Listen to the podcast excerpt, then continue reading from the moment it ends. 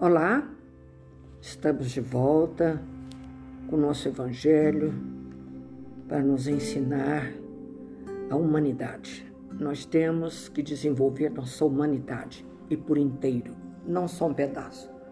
Eu vou falar disso muito, muito, muito, porque a nossa, as nossas condutas de palavras, de pensamento, de ações não são muito humanas, vamos dizer assim. Estamos bem longe ainda da nossa verdadeira humanidade, né? E nós estudando o evangelho, nós estamos falando muito de família, nós estamos falando de mansietude, nós estamos falando coisas lindas. Eu então pedi a Jesus para me iluminar quanto que nós íamos estudar hoje, né? Eu abri o Evangelho no capítulo 10. Bem-aventurado aqueles que são misericordiosos. É uma lição extraordinária sobre o perdão. Bem-aventurado é felizes. Feliz aqueles que são misericordiosos. Aquele que tem misericórdia, tem, tem pena, tem dó. Não é pena de pena de pena, não é? Tem, ele tem a humanidade desenvolvida para entender o outro e sentir que ele precisa da nossa misericórdia. Misericórdia é uma palavra belíssima, belíssima. Misericórdia, miséria, coração, um coração tocado pela miséria do outro. Olha que coisa maravilhosa. Isso é misericórdia. Lindo, né? Então, aqui no nosso Evangelho, Jesus diz o seguinte: Bem-aventurado aqueles que são misericordiosos, porque eles próprios obterão misericórdia. Você já viu o que é misericórdia? É um coração tocado pela miséria do outro e pela sensibilidade que a gente tem que ter com os problemas dos outros, né? Se perdoardes aos homens as faltas que eles fazem contra vós, vosso Pai Celestial vos perdoará também vossos pecados. Mas se não perdoardes aos homens quando eles vos ofendem, vosso Pai também não vos perdoará os pecados. É também de Mateus.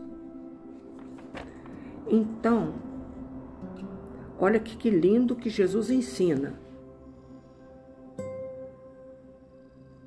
Se vosso irmão pecou contra vós, ide lhe exibir sua falta em particular, entre vós e ele. Se ele vos escuta, tereis ganho vosso irmão. Então Pedro aproximou e disse: Senhor, quantas vezes perdoarei meu irmão? Quando ele houver pecado contra mim? Será sete vezes? Jesus respondeu: Eu não vos digo até sete vezes, mas até setenta vezes sete vezes, que é o número do infinito. Espetáculo, não é? Então presta atenção. Essa lição do perdão é uma lição de libertação. Mas o que vem a ser perdão, gente? Ah, eu perdoo. Perdoo como? Se você não compreender o outro, é compreensão do entendimento daquele sofrimento daquela pessoa. A gente tem que entender. É compreensão com bondade. Se você não compreender, esse perdão não virá nunca. Entendeu? Não virá nunca. Então, aqui tem a cena: reconciliar-se com seus adversários que é um espetáculo, vamos aproveitar a oportunidade da existência e reconciliar com o nosso adversário enquanto a gente está a caminho com ele. O sacrifício mais agradável a Deus, que é você perdoar o outro. Não é ficar ajoelhado duas horas rezando, rezando. Não, é perdoar. Porque a mágoa é a cristalização do ódio. Quando você acha que está não, não, não odeio mais não, só tem mágoa. Não fala bobagem. É a cristalização do ódio, né? Quero... E tem uma fala belíssima Misericórdia quero e não sacrifício. Olha que lindo isso. O arqueiro e a trave no olho. Que significa isso? Porque você vê os defeitos do outro, mas não vê o seu. Entendeu? E o amor cobre multidões de pecado, que é a coisa mais linda do mundo. Acho que essa fala é de Pedro. E há outro ensinamento que tem aqui, que é um espetáculo, nós vamos entrar nele. Não julgueis a fim de que não sejais julgado. E aquele que estiver sem pecado, lhe atira a primeira pedra. Essa cena é a cena mais, para o meu coração, é a cena mais bela que tem no Evangelho. É o encontro de Jesus com a mulher pecadora e ela ia ser apedrejada, por esse motivo era costume. E ele então, eles, vem cá, você que é o bom bambam, o juiz, né? O que, que você acha que essa mulher tem que ser apedrejada ou não? Vocês querem ler isso aqui? É lindo, vamos ler. Não julgueis a fim de que você seja julgado, porque vós sereis julgados segundo houver julgado os outros, e servirá para convosco a mesma medida da qual vos servirdes para com eles. Quer dizer, a medida que você usar para julgar, será julgado também. Está em Mateus. Então os escribas e fariseus lhe conduziram uma mulher que tinha sido surpreendida em adultério. Colocaram-na de pé no meio do povo, dizendo a Jesus: Mestre, essa mulher acaba de ser surpreendida em adultério. Ora, Moisés nos ordena na lei para lapidar as adúlteras. Qual é, pois, sobre isso o vosso sentimento? Olha a palavra que usou. O que você sente a respeito disso? Eles diziam isso tentando a fim de ter de acusá-lo, porque se ele vem em defesa da mulher, ele está frito, né? Mas Jesus, abaixando, escrevia com o dedo sobre a terra. Como continuasse a interrogá-lo, ele se ergueu e disse: Aquele dentre vós que estiver sem pecado, lhe atira a primeira pedra. Gente, isso é de uma sabedoria ímpar, ímpar. Depois, abaixando de novo, continuou a escrever sobre a terra. Mas eles, ouvindo falar assim, se retiraram um após o outro. Os velhos saíram primeiro. Assim Jesus permaneceu só com a mulher que estava no meio da praça. Então Jesus, levantando, disse: Mulher, onde estão os vossos acusadores? Ninguém vos condenou? E ela disse: Não, Senhor. Jesus respondeu: Eu também não vos condenarei. Ide, no futuro não pequeis mais. Anotou João. Mas não é linda essa cena? Raciocina. Veja, naquele tempo, um monte de gente com as mãos cheias de pedra e uma pobre mulher no meio. Que é interessante, naquela época, a mulher era adulta e o homem, bom, o homem Mulher não era gente. Ela era gente só na hora de apanhar. Aí ela era gente. Não era contada no censo, mas aí ela era. Para apanhar, ela era gente. E aí. Mas os homens, como diz o, o Divaldo, fala muito. E cadê o adúltero? Ela não adulterou sozinha. Mas isso é hoje, as questões hoje, porque naquela época isso não existia. Né? Mulher, ela existia para apanhar somente. Então essa cena é extraordinária. Porque às vezes a gente senta, vamos trazer para os tempos de hoje, a gente senta numa mesa, cinco, seis pessoas, e o assunto vem e vamos julgar aquele assunto. E? E? E se fosse você? Né? Então, hoje, trazendo para os tempos de hoje, esse não julgamento entra em qualquer cena das nossas vidas. Qualquer cena. Aquele que estiver sem pecado lhe atira a primeira pedra, disse Jesus. Essa máxima nos faz da indulgência um dever, porque não há ninguém que dela não tenha necessidade para si mesmo. Quem tem? Sério, Jesus Cristo. Ela nos ensina que não devemos julgar os outros mais severamente do que julgamos a nós mesmos, e nem condenar o outro, o que nos desculpamos em nós. olha a mesa cheia de gente e o assunto vem e a gente vai julgar a pessoa. Errado. Que poder tenho eu de julgar? Tem uma cena na vida de Jesus que fala: Eu não vim para julgar. Ele fala isso, eu não estou aqui para julgar. Né?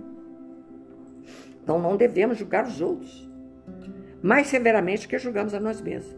Antes de censurar uma falta de alguém, vejamos se a mesma reprovação não pode cair sobre nós. É o que eu falei, nós estamos numa mesa, está todo mundo conversando e de repente é outro assunto, você vai julgar ou assunto, ou pessoa.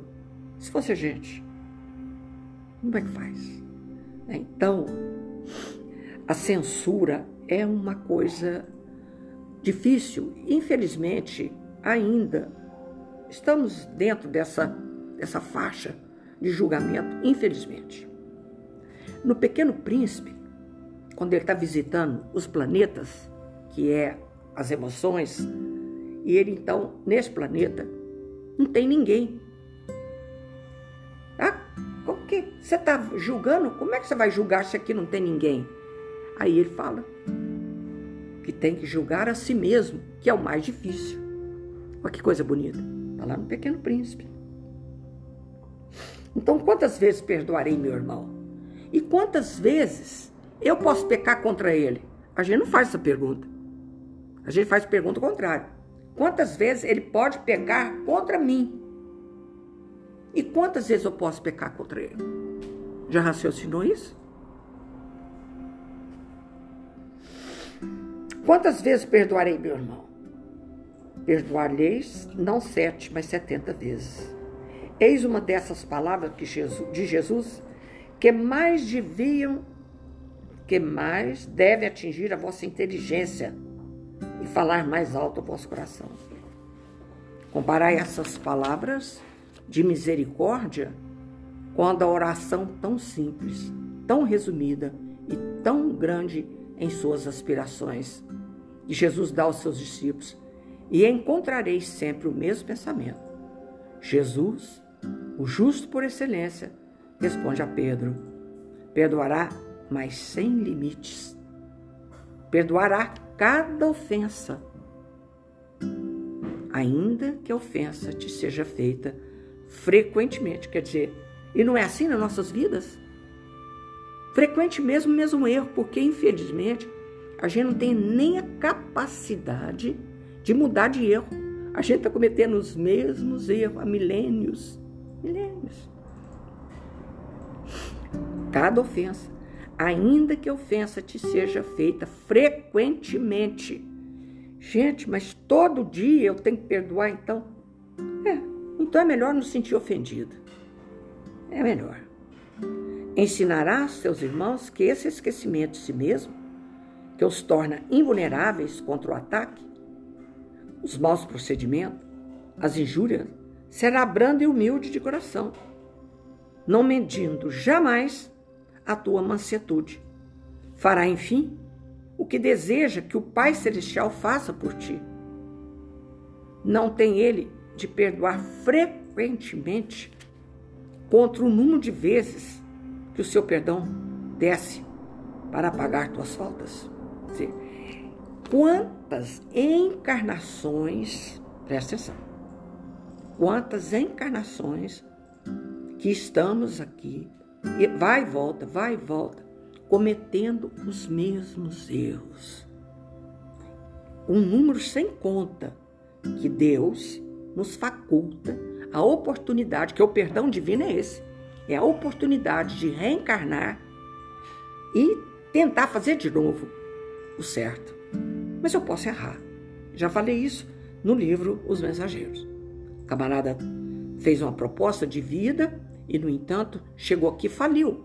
E tinha que ajudar seis órfãos. E esses órfãos vinham da espiritualidade para ajudá-lo a crescer. Pensa. E ele errou.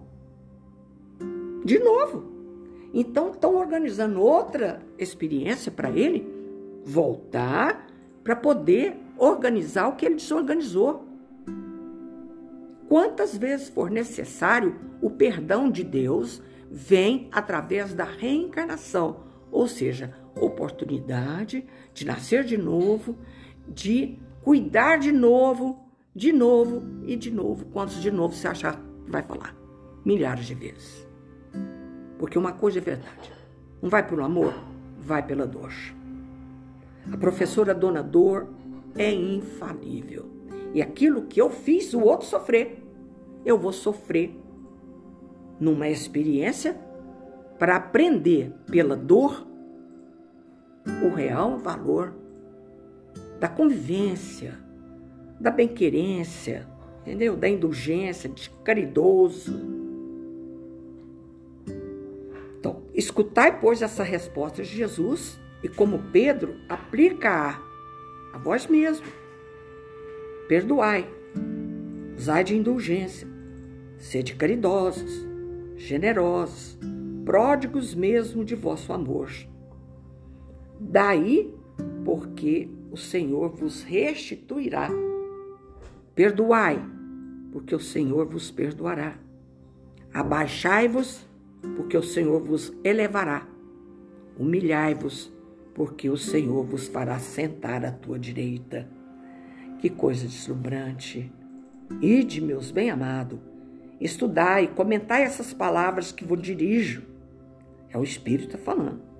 Da parte daquele que, do alto dos esplendores celestes, está voltado sempre para vós e continua com amor a tarefa ingrata que começou há 18 séculos. Perdoai, pois, aos vossos irmãos, como tem necessidade de eles vos perdoarem. Não é lindo? Não é maravilhoso? Aqui está falando sobre o julgamento. É tua medida. A medida que você medir o outro será medida. Então, se você é muito rigoroso, muito é, é, é, exigente, vai receber isso. Eu vou ler aqui, ó, tua medida. Não julgueis a fim de que não sejais julgados, porque vós sereis julgado segundo houver julgado os outros. E servirá para convosco da mesma medida da qual vos serviste para com eles. Isso é muito severo. Tem gente que é perfeccionista, quer é perfeição do outro. Ah, aí vai querer a perfeição sua também. O ser humano, presta atenção, isso aqui é espetacular. O ser humano é um verdadeiro campo magnético, atraindo pessoas e situações as quais se sintonizam amorosamente com seu mundo mental ou mesmo antipatizam com seu, sua maneira de ser. Quer dizer, o que é campo magnético? Força de atração. Eu tenho uma força de atração por tudo aquilo que eu penso. Situações, pessoas, entendeu? Então eu posso atrair amorosamente ou antipa antipatizam, né? Vai depender dos meus sentimentos e da minha, do meu pensamento. Dessa maneira, nossas afirmações prescreverão as águas por onde a embarcação de nossa vida deverá navegar. Bonito, né? Hum. Nosso campo magnético, nosso campo de força atrai ou bem ou mal. Vai depender dessa atração. A água, a, nossa embarcação da nossa vida, nessa, navegar. Você quer navegar em águas turbulentas? Do ódio, da malquerência, do julgamento? Quer navegar nessas águas? Paciência. É você que escolhe. Através da sua vontade. Nós estamos estudando. Então você vai escolher navegar em águas turbulentas ou águas calmas. Lindo isso aqui, não é? Com frequência, escolhe, escolhemos e avaliamos e emitimos opiniões e, consequentemente, atraímos tudo aquilo que irradiamos. Olha o que eu falei, a mesa. Né? Nós estamos na mesa, e aí começa o julgamento. Um fala, tu fala, fala, fala. Gente, para tudo. Porque aquilo tudo vai vir com força total através da força do magnetismo que a gente tem e a gente vai sentir e sofrer a consequência de tudo aquilo. Ler de novo. Com frequência, escolhemos, avaliamos, emitimos opiniões e, consequentemente, atraímos tudo aquilo que irradiamos. Por quê? Porque o ser humano é um verdadeiro campo magnético, um campo de força. Aquilo que eu penso, eu atraio. Tá entendendo? Isso aqui é, é importante demais, hein? Nossos julgamentos serão sempre os motivos de nossa liberdade ou de nossa prisão no processo de desenvolvimento e crescimento espiritual. Entendeu? Tem que desenhar. Conforme a gente julga, os nossos julgamentos serão sempre motivo de nossa liberdade ou de nossa prisão no processo de desenvolvimento e crescimento espiritual. É o que a gente viu ali para trás. Quer dizer, eu, nós, né, julgamos, e isso me liberta ou me, me prende no processo evolutivo, espiritualmente falando. É fantástico. Se alguém subestimar, olha o que é essa palavra, você está me subestimando. O que é subestimando? Minha esqueci agora a palavra. Se alguém subestimar, ironizar, desajuste emocional, o desajuste emocional dos outros, poderá em breve tempo ser ridicularizado, inferiorizado, como julgou os outros anteriormente. É a mesma coisa falando diferente. Você está me subestimando, cara? Você está achando que eu sou o quê? Né? Ironizar, se alguém subestimar, ironizar o desajuste emocional dos outros, poderá em breve tempo ser ridicularizado, inferiorizado, como julgar os outros anteriormente. Já viu isso? Eu vou falar para vocês uma coisa, que isso saiu para mim. Quer ver a data? 2018. E aqui esse caderno que eu tenho, então eu abri ele aqui, o caderno agora, para falar disso, e falou do julgamento. Falei, meu Deus, obrigado, Senhor, obrigado, Senhor. Nem folhei o caderno. Eu abri e saiu aqui na, na página do julgamento. Segundo Paulo, é, presta atenção, isso aqui é sério, indesculpável o homem, quem quer que seja, que se arvora em ser juiz. Credo. Eu não queria ser juiz. Jamais. Eu não saberia. Como nosso Haroldinho é juiz. É juiz de direito. E ele passa cada perrengue que não é brincadeira. Ser juiz não é fácil. Eu vou ler de novo. É Paulo que diz: É indesculpável o homem, quem quer que seja, que se arvore em ser juiz porque julgando os outros, presta atenção, ele condena a si mesmo, pois praticará as mesmas coisas, atraindo-as para si com seu julgamento. É a real medida que nós estamos lendo. Que coisa linda, hein? Fala sério. Fala sério. Para inteirar aqui do evangelho que nós estamos lendo sobre o julgamento. Então, Deus me livre de querer ser juiz da vida do outro. Agora mesmo meu marido estava contando uma história aqui. Todo mundo acho que conhece essa história da vidraça suja do lençol limpo. Todo dia ela olhava na vidraça e o lençol da vizinha estava sujo. Todo dia ela faladeira, julgando. Se eu pudesse, eu ia lá ensinar essa mulher a lavar roupa. Conversando com o marido. Aí o marido levantou cedo, foi lá e limpou a vidraça dela. E no café da manhã falou assim: Uai, a mulher aprendeu a lavar roupa lá, os lençóis dela tá limpinho. Aí ele falou assim: Não, não aprendeu não. Nossa vidraça que estava suja. Todo mundo conhece essa história. Julgar o outro pela sua vidraça suja. limpa o seu coração, limpa sua alma, limpa seus pensamentos, seus sentimentos. Não julga. Não adianta, ó, coitado daquele que quer ser juiz, que arvora ser juiz. Porque ao julgando os outros, ele condena a si mesmo, pois praticará as mesmas coisas, atraindo-as para si com seu julgamento. É a real medida. Lindo, Jesus, obrigado por ter me tirado isso aqui, ter me mostrado esse, esse, esse trem que eu copiei em 2018. Tá vendo como é que vale a pena estudar? Uma coisa que está lá em 2018 encaixa agora como uma água, como uma luva aqui do que a gente está lendo sobre perdão. Então a gente não tem o direito de julgar. Vão limpar nossas janelas da alma, vão limpar nossos corações, vão ter compaixão uns dos outros, porque o que, que eu falo sempre? Compaixão, entender que a compaixão é entender o quanto, o quanto é difícil para alguém ser bom. Como Jesus falou, né? Bom, só Deus o é.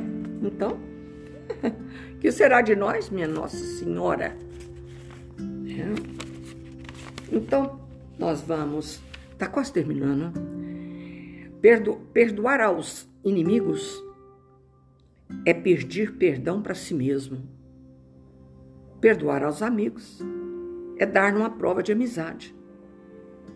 Perdoar as ofensas é mostrar que se tornou melhor. Presta atenção. Olha o final disso aqui. Perdoar as ofensas é mostrar que se tornou melhor. Calma. E perdoar, o que, que a gente já entendeu? Perdoar é entender com bondade o assunto, a pessoa. Foi lindo demais tudo isso que nós lemos aqui agora. Perdoai, pois, meus amigos, a fim de que Deus vos perdoe. É de Paulo, também lindíssimo. Lindíssimo isso aqui. Porque se sois duros, exigentes, inflexíveis, se tem de rigor mesmo com uma ofensa leve, é o que a gente acabou de ler aqui agora mesmo. Como quereis que Deus esqueça que cada dia tendes maior necessidade de indulgência? Ele diz: Ai daquele que diz que nunca perdoarei porque ele pronuncia sua própria condenação. Porque tem gente que fala: Ah, não vem não, perdão, ó, não quero saber. Nós visitávamos uma senhora, toda hora que saía a palavra perdão, ela balançava a cabeça de não, assim, ó. Não, não, não, não. E, meu Deus, né? Frequentei lá muitos anos e maciamos esse coração dela com os passes, com as. Que não, é da noite para o dia que a gente torna feliz. Quando eu morrer, eu te perdoo. Para com isso, é outra história que eu tenho. Você me perdoou, fulana? Ah, um dia eu te perdoo. Ela vivia dizendo isso. Você já me perdoou, fulana? Um dia eu te perdoo. E uma manhã ele perguntou: Fulano, você já me perdoou? E ela saiu para buscar o café. Quando chegou, ele estava morto. Ela teve a oportunidade de mais de 10 anos de responder essa pergunta. E não respondeu. E é uma história que leu em livro nenhum. Uma história verdadeira que a dona Ana contava. Entendeu? Meu Deus. É, é, é, é des, vamos desvencilhar dessas coisas o mais depressa possível. Porque o perdão é o amor em grau máximo. Olha essa frase. Nem eu não sei onde que eu vi, eu tomei nota aqui. Perdão é o amor em grau máximo. Show, show. Então vamos levar a vida mais leve, né? Levar a vida mais leve. Então nós vamos terminar, já está terminando, falar da oração um pouquinho, porque a oração Presta atenção. Ela aumenta o fluxo sanguíneo. Um neurologista falou isso nessas redes sociais. A oração aumenta o fluxo sanguíneo assim no rumo da testa, onde tem a, as glândulas, onde a gente toma decisões, assim na testa. Bonito isso, hein, gente? E ele falou, essa fala eu achei belíssima, é o ponto de Deus. Então, quando a gente vai fazer um negócio, fazer uma coisa de difícil decisão, ora e ora muito, porque o fluxo sanguíneo aumentando nessas glândulas, você vai tomar uma decisão mais sábia, uma decisão mais. Entendeu? Isso é lindo, gente. Eu apaixonei por esse ponto de Deus, ponto de gratidão, ponto de empatia. Então nós precisamos de aprender a orar. Pai, perdoa, né? Tá na, na, no Pai Nosso, né? A gente precisa aprender a orar para luarizar, olha a palavra, luarizar, de lua, para clarear nossa paisagem íntima. Hum, que lindo, gente. Emmanuel. A oração luariza a paisagem íntima. Então, quando a gente está para realizar um negócio, está em dúvida, você vai fazer qualquer coisa, não se faça nada. No plano espiritual, não tem uma reunião que não começa com uma oração antes. Lá no plano espiritual. E aqui a gente esqueceu disso. A gente orava às seis horas, o rádio parava para orar. A hora da Ave Maria. Lá no nosso lar tem. Por isso que a gente copiou aqui de forma bem fraquinha. Lá no nosso lar, damos seis horas.